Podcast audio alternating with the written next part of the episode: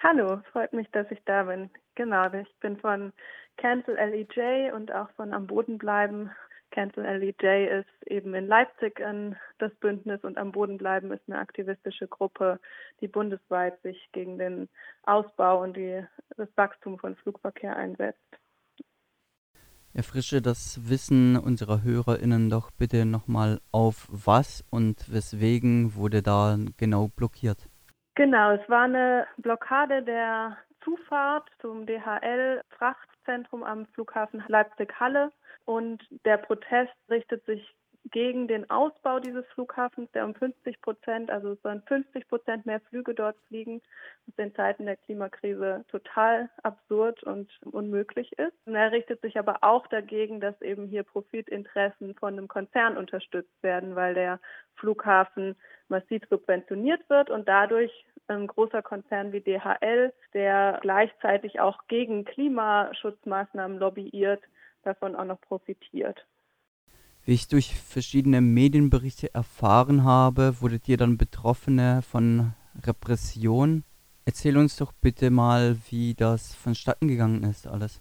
Das war wirklich unglaublich in meinen Augen. Also es wurde dort vor Ort eine Versammlung angemeldet, die auch genehmigt wurde von der Polizei. Trotzdem wurden wir von der, wurden wir alle AktivistInnen von der Polizei in Gewahrsam genommen und teilweise bis zu 41 Stunden festgehalten und das unter wirklich krass kriminalisierenden und menschenunwürdigen Bedingungen teilweise.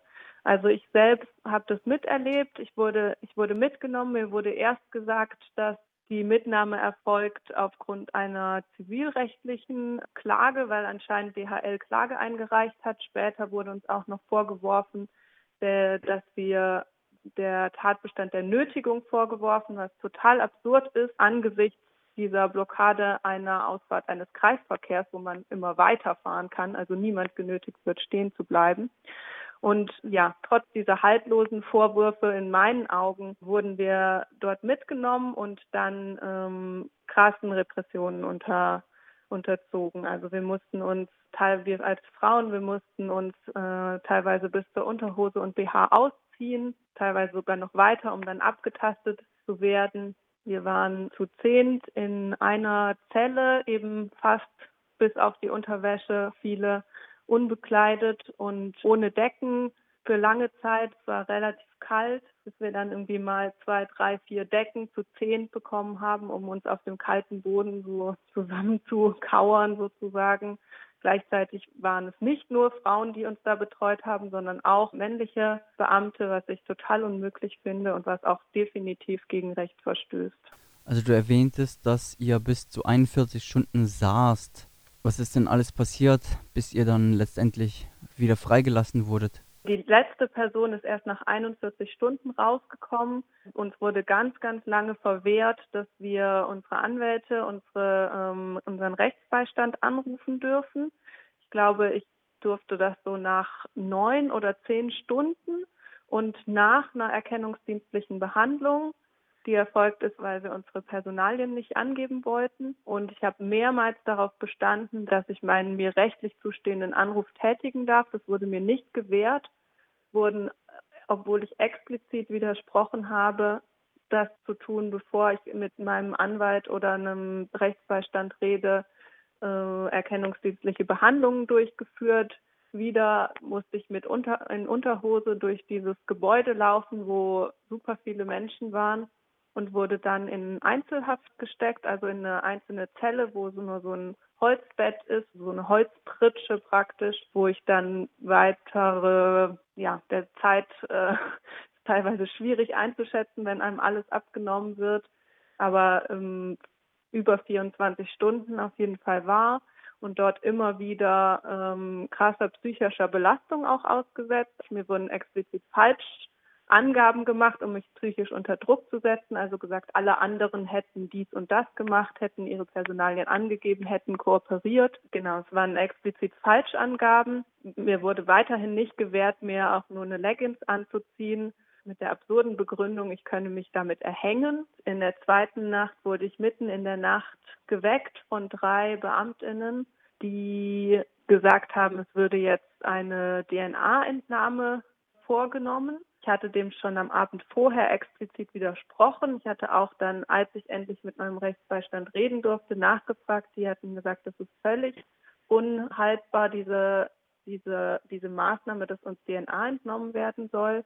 Dann mitten in der Nacht, wie gesagt, völlig verschlafen, wurde ich äh, geweckt und mir gesagt, ich hätte jetzt die Option, entweder meine Personalien anzugeben oder mir DNA entnehmen zu lassen aus der Mundhöhle oder wenn ich das verweigere, dann würde mir mit Gewalt Blut abgenommen mit einer Spritze und die hatten sozusagen die Sachen schon dabei und haben mir dann auch psychisch sozusagen Angst gemacht und gesagt, es hätten ja schon Leute das gemacht, ich hätte vielleicht das Schreien gehört. Also eine absolut absurde psychische Unterdrucksetzung und Belastung der wir da ausgesetzt wurden, aber auch rechtlich einfach also vollkommen aus der Luft gegriffen. Was kann der Grund sein für diese Maßnahme, also für eine DNA-Entnahme bei einem friedlichen Protest, der auch noch offiziell angemeldet war, Leute so lang in Haft zu lassen und DNA zu entnehmen, um das mit irgendwelchen Straftäterkarteien abzugleichen, ist absolut absurd und eines Rechtsstaats wirklich nicht würdig, beziehungsweise zeigt, dass es eben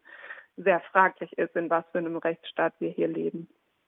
Das sind sicher heftige Erfahrungen, die du und ihr da sammeln musstet. Wie geht's dir aktuell damit? Hast du Support erfahren und benötigst du bzw. ihr weitere Unterstützung? Wenn ja, wie kann diese aussehen? Also ich habe auf jeden Fall Unterstützung. Es war richtig, richtig schön, als ich rauskam, zu sehen, wie viele Menschen uns dort erwartet haben und dass die ganze Nacht und die ganzen Tage davor super viele Menschen vor Ort waren, es spontan Kundgebungen gab und dass es auch ja viel Empörung darüber gab. Das ist total wichtig. Also ich kann das nur betonen, wenn man dort sitzt und, und weiß, dass draußen oder vielleicht sogar hört, wie draußen äh, Menschen Solidarität bekunden oder dann auch rauskommt und äh, Menschen einen da unterstützen, dass das emotional wahnsinnig viel wert ist. Mir geht es gerade ganz gut. Ich bin sehr, sehr wütend darüber, über diese Behandlung vor allen Dingen. Gleichzeitig gibt mir die Solidarität, die wir da erfahren haben und die wir auch jetzt erfahren, auf jeden Fall Kraft weiterzumachen. Und ich merke, dass mir solche Repressionen ähm, mich eigentlich fast darin bestätigt fühle, dass dieser Protest legitim war und dass es auch noch mehr Protest geben muss. Und insofern kann ich, was Unterstützung betrifft, kann ich nur sagen, einerseits ist es super wichtig, wenn Menschen Repressionen erfahren, wenn Menschen in Gewahrsam sind, dass sie Unterstützung bekommen, also dass das geteilt wird, dass darüber gesprochen wird, dass äh, Menschen vor Ort sind und es unterstützen. Und gleichzeitig kann ich nur alle Menschen aufrufen, sich